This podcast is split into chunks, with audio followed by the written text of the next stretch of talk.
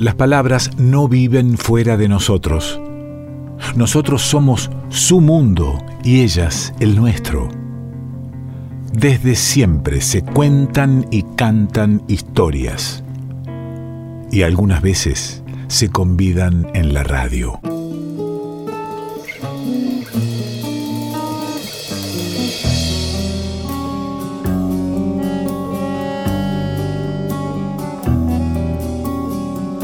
Y quien convida historias aquí en la radio, en el revuelto, es nuestro amigo Oscar Marful, de la República de, de, Ciudad Jardín, ¿verdad? Sí, exactamente. ¿Cómo no, le va? No sabía que era República, pero bueno, está muy bien. Muy bien, muy bien, Ale. Qué gusto, qué gusto escucharte, Oscar. Igual para mí, querido.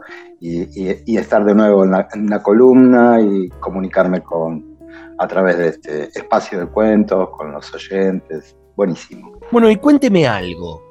que te cuente algo. Bueno, te voy a hacer una pregunta, que parece banal, pero ¿no te pasa que cuando entras a algún lugar está completamente vacío, ¿vale? No sabes dónde ubicarte. Bueno, es la historia de mi vida, incluso cuando hay gente. Bueno, es, es complejo. Bueno, lo tuyo es un poquito más.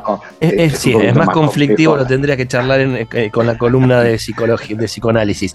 Pero, no, Eh, claro. Cuando- Me parece que el sordi tiene que. bueno, pero cuando, eh, es Eh. cierto esto, no lo había pensado, cuando está vacío, ese vacío eh, hace que, me cueste encontrar el, lugar que me está esperando, ¿no? Claro, es como este, tratar de poner una sombrilla en una playa desierta, digamos, ¿no? Eh, O entrar al, cine con todas las butacas vacías, un colectivo, un tren. Lo, lo que importa es que, eh, parece que necesitáramos a alguien siempre ubicado, qué sé yo, si vas al cine, un flaco alto, si vas a la playa, una, una familia ruidosa, si por lo menos sabes dónde no tenés que ponerte. ¿O dónde Eh, ponerte? Vio que hay gente que sufre de cierto masoquismo, ¿no? Que elige, por ejemplo, el flaco alto delante del cine, eh, en la silla de adelante, Sí. como para después tener una anécdota a contar este, sobre la mala suerte Claro. de haber tenido a esa persona delante. No está mal si la película es mala, este, uno puede contar que por lo menos tuvo un flaco alto adelante. Eh, Pero lo que necesitamos es, lo que usted, lo que estás hablando es de una referencia. Una referencia que más o menos es lo mismo que pasa con la escritura. Cuando tenemos un espacio blanco, ya sea en la compu o en la hoja, nos provoca una ligera zozobra, porque no sabemos qué vamos a escribir, ¿no? Eh, necesitamos cuatro o cinco palabras que nos sirvan de guía, que nos sofoquen esa enorme libertad que de pronto tenemos. Y por eso se aconseja siempre a todo aquel que se inicie en la escritura que antes de dormir, antes de irse a dormir la noche anterior, deje alguna línea escrita, así cuando se levanta al otro día ya tiene un algo, digamos, ¿no? Una cosa pequeña, una anotación tomada al paso, un diálogo entre vecinos que escuchás así este, al pasar, retazos de la vida que a veces sirven para arrancar, ¿no? Que, no, que nos da la referencia, como decía, como, como hablábamos recién en el cine, ¿no? Para eh, ubicarnos por ese lado o a lo mejor para tomar otro camino. Tal cual. Eh, este, es muy vasto el espacio en blanco, como, como te decía, te ponen tener para hacerte un- poner una carpa en el desierto de Atacama, no sabes en qué lugar te vas a poner. En cambio, si vas a un lugar, un camping más acotado, sabes que te quedan un par de parcelas y ahí podés ponerte. Y parece que es tranquilizador esto, es decir, tener una línea de texto, volviendo a la escritura, que dejamos anoche, un alguito para arrancar al otro día. ¿no? Yo quisiera consultarte, mostrarte, leerte algo que escribí anoche, a ver si voy rumbeado. Lo voy a hacer abierto, un cuento destripado, si querés, o al inicio de un cuento, que mm, surgió así, con un algo, charlando con un amigo ayer. Y hablábamos de eh, ese, esa intranquilidad que nos provoca ir justamente por una playa caminando con nuestro ojote y nuestra remera en la mano y nos dan ganas de meternos al agua y buscamos a alguien que nos, este, eh, nos brinde confianza, que nos parezca confiable para dejarle las cosas, así nos zambullimos tranquilos.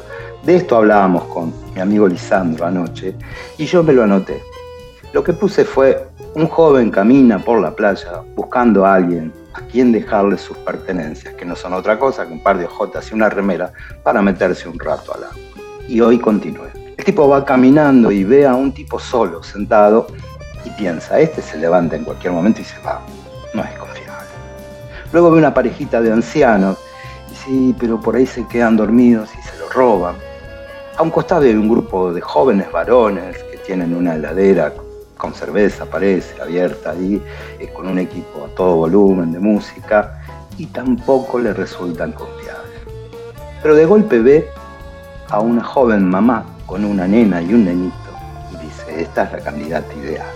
Acá, ¿qué lugar más confiable voy a encontrar? Entonces se acerca y le dice, hola, ¿te puedo dejar las hojotas y la remera? Sí, claro, tranquila, tranquilo, le dice ella. El joven entonces apoya sus cosas junto a un bolso y de paso le hace una caricia al nenito que está ahí, que lo mira él también con una sonrisa, y va al agua. Cuando la primera ola lo revuelca, viste qué pasa eso, ¿no? Te metes y viene una ola fuerte, te deja mirando para otro lado, el tipo saca, sale del agua, se saca el agua de los ojos y gira para ver dónde está la guardiana de su pertenencia, eh, la persona esta en la que en la que ha confiado no sabe por qué lo hace. Tal vez para no distanciarse, para tenerla como un faro ahí para saber a dónde ir. Cada vez que saca la cabeza del agua, la busca para confirmar que aún sigue estando allí. Pero de pronto gira y no la ve. Sale rápido del agua. ¿Tanto pude haberme alejado? se pregunta. No, porque ahí está la sombrilla de la pareja de viejitos de al lado. Solo que ahora el que está debajo de esa sombrilla es un tipo con el nenito más chico. Hola, ¿qué tal? Yo recién le dejé la remera y las hojotas a una chica. Sí, sí, me dijo ella, sí, sí. Se fue a buscar el agua para el mate con la más grande. Ok, dice el joven, bueno, qué bueno. Y se inclina para agarrar sus cosas. El otro lo mira y le dice, el flaco. Mira, mi mujer me dijo que iba a venir un chico de short rojo. Sí, claro, le dice, pero tu short es naranja. No, es rojo, fíjate mira, para mí es naranja, no quiero que te pongas mal. El joven mira para los costados y ve a los dos viejitos. Y dice, disculpe, disculpen, ¿para ustedes este llor es rojo o naranja? Naranja, le contestan a dúo. El flaco se empieza a desesperar. Se produce un silencio. Entendeme, yo no te puedo dejar que te lleve las cosas porque si viene mi mujer y mira que después viene un tipo de yo rojo y me dice, flaco, te dejé las ojotas, yo tengo un problema, pero es que mi short es rojo hasta aquí llegué.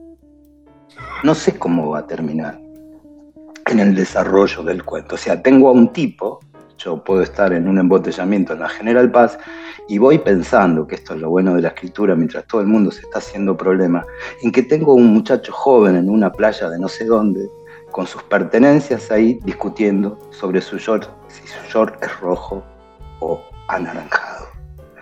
Y esto es lo bueno que también tiene la escritura. No lo tengo que terminar es una historia que va a seguir trabajando, como viste cuando te, hacen un contrapiso y el albañil te dice, déjalo, vale, déjalo que trabaje, después le ponemos la, cerámica. Bueno, del mismo modo va a trabajar.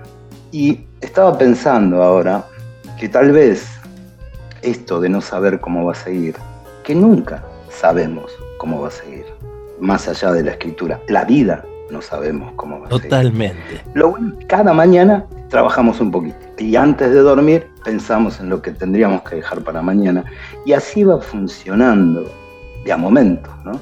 Hace, hacen falta muchos ahoritas, muchos ahora para que el cuento se termine. De esa manera, eh, decía Dalmaceto, vivir es escribir y escribir es vivir, de la misma manera. Sin dudas, qué maravilla y cuánta sabiduría en esa, en esa frase, porque es cierto, vamos anotando, anotando en papel o en, el alma o en la mente, pequeñas frases, pequeños proyectos o grandes sueños, y vamos ahí dejando una palabrita, una idea, y ver cuándo la vamos a poder continuar, cuándo, cuándo volvemos a ella y la agarramos, cuándo definitivamente queda abandonada para empezar otro cuento distinto, dejar esa playa e ir por otro lado. Me gustó mucho esto, eh, este juego, y que nos dejes ahí, Oscar. A lo mejor el, oyente empieza a completar esa historia entre rojos y naranjas, o cambiando la playa por, por la montaña o la sierra, y, y vaya a saber dónde terminamos.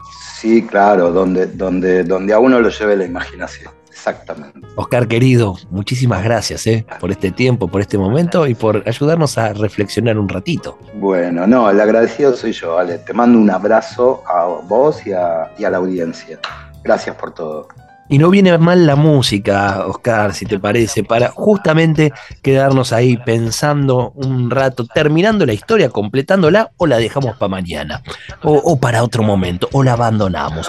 Vaya a saber uno qué vamos a hacer mientras suena Vero Condomí con Matías Betty, poniendo cierre musical, lindo cierre musical a este momento revuelto con Oscar Marful. Abrazo grande, amigo. Abrazo, Ale. Chao.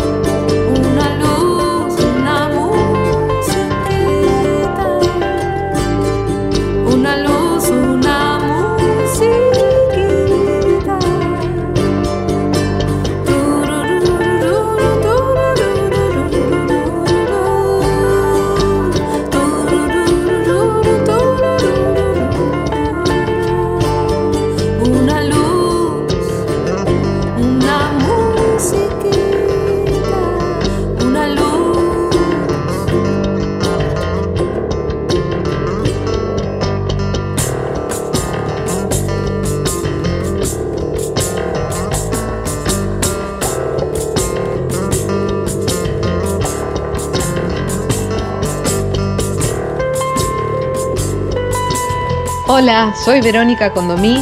Quiero invitar a los oyentes de Revuelto de Radio al concierto que vamos a hacer junto a Matías Betty el jueves 10 de noviembre a las 20.30 horas. Festejamos 10 años de música juntos.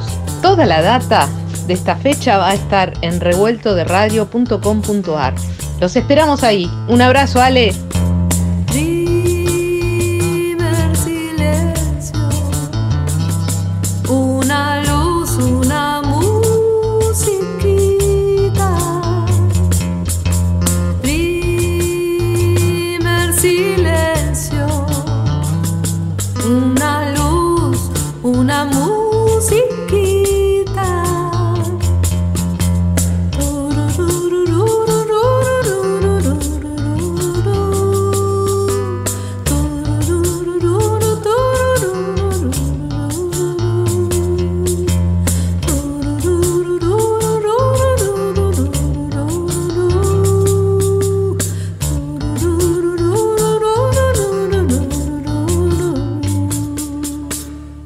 Revuelto de radio. El todo es más que la suma de sus partes.